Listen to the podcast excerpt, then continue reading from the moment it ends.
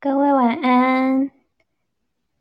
那我今天前面一样会做一个广告的台词，就是 fan 的部分。那 fan 无论你是曾经想过要经营自己的 Podcast，或是一直都是 Podcast 的重度使用者。那 Fan 都是你最佳的选择。那最新改版正式上线，用最简单的方式入门 Podcast，不需要简单器材制作高品质的频道。那有简单易懂的后台可以帮助调整。如果你只想当观众呢，这边也找到最多元最新的节目内容。像现在我就也在 Fan 上面现场播出当中。那各位听众你们好，欢迎回到板娘碎碎念，我是主播 LB。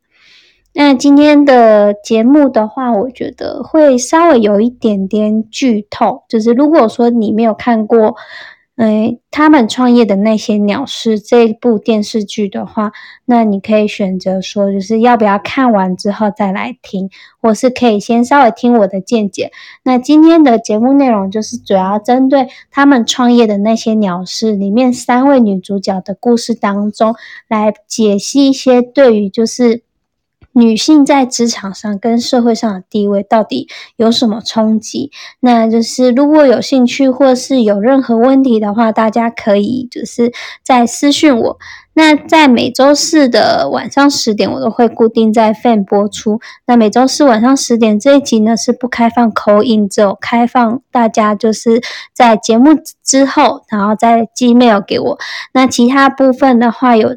跟其他嘉宾合作的节目，大家都可以扣音进来。那像今天的节目啊，在隔天周五的话，我会上架到各大的 podcast 平台，所以不怕说你没有听到今天节目的内容。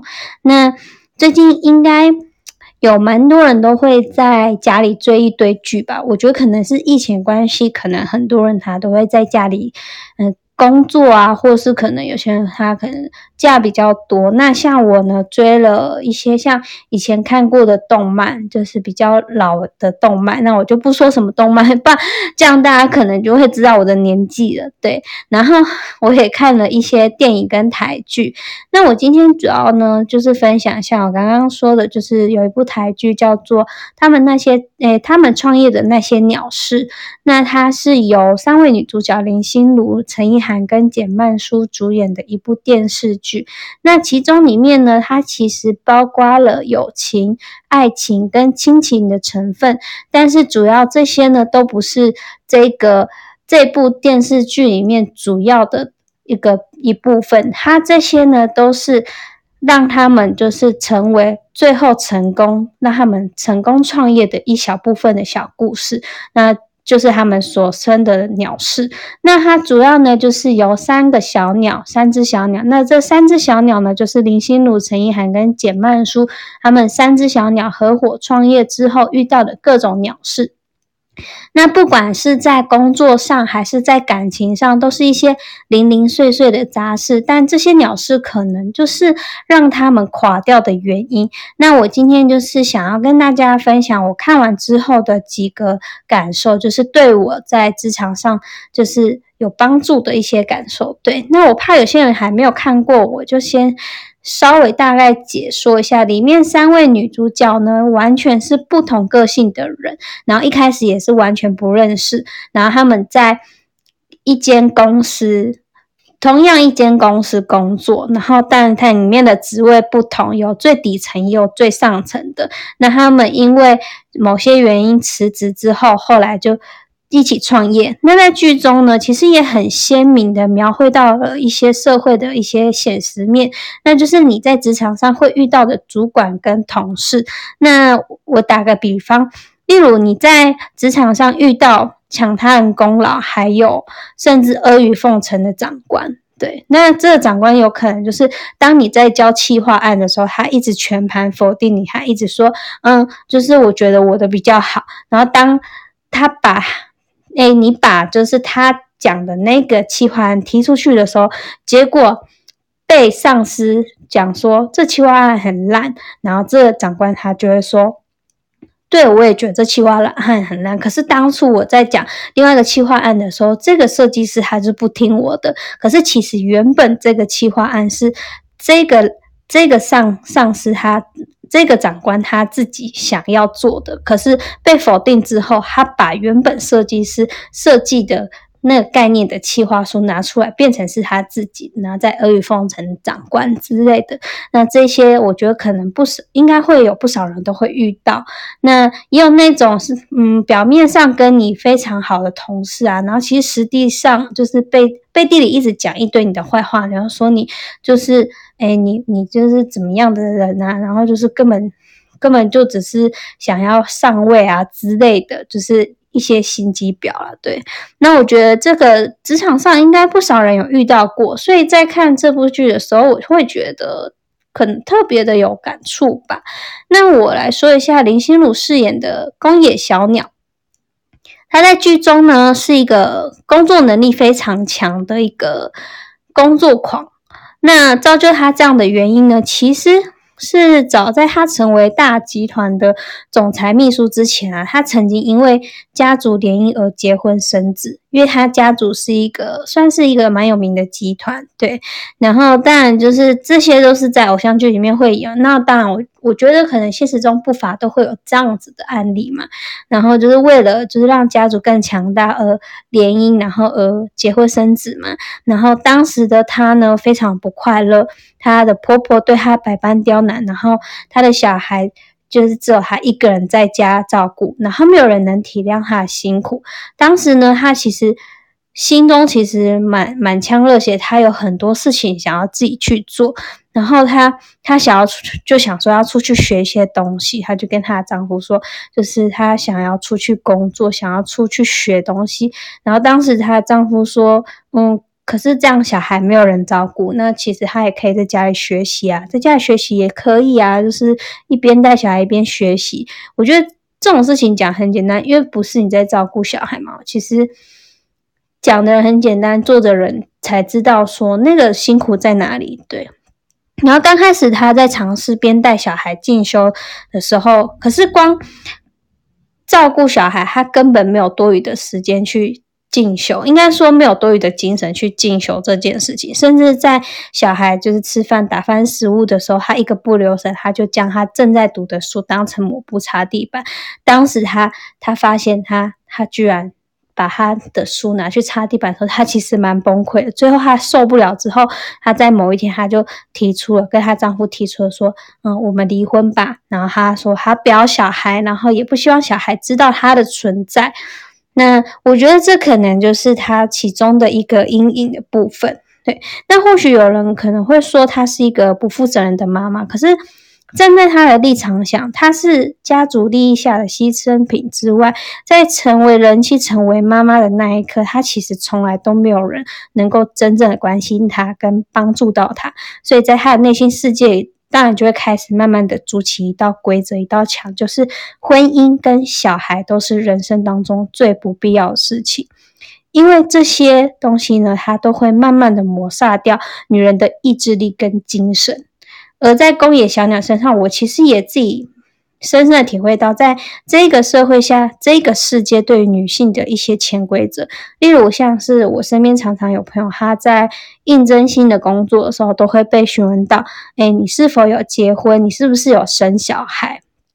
只要是女生，她都会被问到。那甚至有被问到说。哎，那你以后怀孕生子之后有什么打算？会不会影响到你的工作？那这这在一开始，我觉得它就是一个标签，因为大家都会觉得说，只要你怀孕了、生小孩了，你就是会影响到工作。那大部分的人都能够，其实在这个社会上，大家都能够了解到，做母亲其实是蛮辛苦的一件事情。可是，就是这个社会却没有办法在。嗯，我们理解之下，然后给予一个公平，我觉得这个是，这真的是很难解的问题。或许现在人人可能真的是会去讲说啊，性别平等啊，性性别平等之类的。可是其实，在我自己的，就是我自己认为啊，我们在一出生的时候，其实就是注定不平等。因为在这个世界之下，就更是如此啊！不管你再怎样的呐喊跟支持，因为真正能够做到的，其实真的没有几个。所以，公野小鸟他会拒绝再再婚、再生小孩，其实我也是能够蛮理解的。毕竟，当你成为了妈妈之后，其实你常常就会没有没有自己，你你的世界只剩下小孩、丈夫跟家庭，因为你身上的标签都是那种某某人的妈妈。你其实有空的时候，你可以去站在幼稚园门口看看，常常老师称呼的都是哎某某人的妈妈，而不是名字跟称号。某某人的太太，其实只剩下你会发现，只剩下那些你自己很要好、很要好的朋友，他才能够喊出你真实的名字跟绰号。其实讲，哎，你自己去探讨这件事情，讲真的算是有点小心酸呢。但是这也是自己的选择。那再我讲一下陈意涵，她在剧中的话，她是饰演一个叫夏子的一个设计师。对，然后他其实原本是在大公司里面，他是那种最基层的员工，嗯，就是那种社社畜的概念。对，然后常常他就常会被上司刁难啊，然后甚至被上司抢功劳，然后甚至诶，可能他还要陪上司去应酬之类的。那在职场上，他也常常被就是。曾经被长官性骚扰，然后而不敢就是站出来发声，那只能默默的吞下来。那他其实算是那种满腔的理想，但是他是被这个社会跟这个环境淹没在内心的最深处。可是他有一个优点，就是他敢为别人发声，跟敢为朋友两肋插刀。但是这些事情他都不敢为自己做。那其实他，我觉得陈意涵在里面演的这个就是。夏子的话，我觉得他最好的一个就是他很坚持自己的意见，就是他认为对的事情，他就会一直坚持下去。他常常因为这样子，然后在职场上，呃，跟长官理念不合，跟同事理念不合，然后常常就是跟这个环境就可能就是会有一点冲突，然后常常被长官骂之类的。嗯，主要因为我觉得可能主要因为是他觉得这样才是对的，呃，对就是对，错就是错，就是这么耿直的一个人。然后其他就是算是那一种认真负责，任劳任怨，然后也是那种奴性很强。我觉得奴性强在在我自己认知里面，我自己身边很多很多朋友都是那种奴性强。我不知道这是不是因为台湾台湾的大部分的环境造成的，但是我觉得。陈意涵这个夏子的角色算是蛮写实写出来台湾人的一个社会下的一个工作环境，对。然后，然后就是有时候我觉得他的这样的个性一直坚持做啊，那他做自己的话，做自己觉得对的事情，他才慢慢的闯闯出自己的一片天。那有时候在在我看来，其实我觉得不管你想要做任何事情啊。最难的事情应该就是那种开始跟坚持，还有不忘初心吧。因为我在做美甲这一行业的时候，其实曾曾经有一度就是忘记自己当初为什么做美甲这件事情。我觉得不忘初心是对我来说是最难的。那开始跟坚持的话，就是坚持可能常常就是嗯最贴近的就是。减肥这件事情吧，女生都说，呃，就是明天再减肥啊，我自己也是这样子嘛。那常常就是我们都会说啊，明天再开始，然后等到了明天就有无数个明天，所以就是开始跟坚持，还有不忘初心，我觉得这三件事情其实蛮难的，对，因为有时候你不敢踏出那一步嘛，你不敢踏出那一步就不会开始。而当你开始的时候遇到困难，你没有办法坚持下去，那你就不会有一个好的结果。然后，如果走到走到后期的话，你可能有一些利利益诱惑，然后你你如果能够把握住自己的初心，这就这就是很难得的事情。那其实我们都知道，嗯，拖延都是一个陋习，可是其实我们还是一直让它循环。我在想。有一个原因，可能就是你自己就是不想改变吧。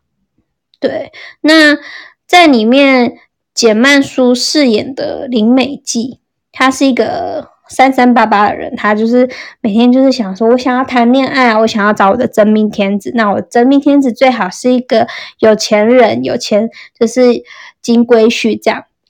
那可是他唯一的一个好处，就是他不管做什么事情都非常积极，不管是在工作上，还是他想要找真命天子这件事上，或是他交朋友都是。那他从一开始，他是一个在集团的那种门口招待的柜台人员，他从那开始就可以知道他的交际手腕多厉害。嗯，因为就是有一天，可能夏子他想他遇到了困难，然后。变成说公司人的工期没有办法如期完成，他找不到工人。然后当林美姬出现的时候，他就说：“嗯，这有什么难的？”然后他就把他的嗯，把他的的通讯录拿出来，他就找到了一堆几通电话，他就帮夏子解决了这件事情。那他在剧中呢，他就被称为称为叫做老头杀手。那有部分的原因，我觉得可能。他一直想要找到真命天子加入豪门吧，然后再进入到这间公司的一些大老板，一定都是有年纪的，所以他都会去去接近这些人，然后他就觉得这些人是他的真命天子。可是殊不知这些人只是想要玩玩而已。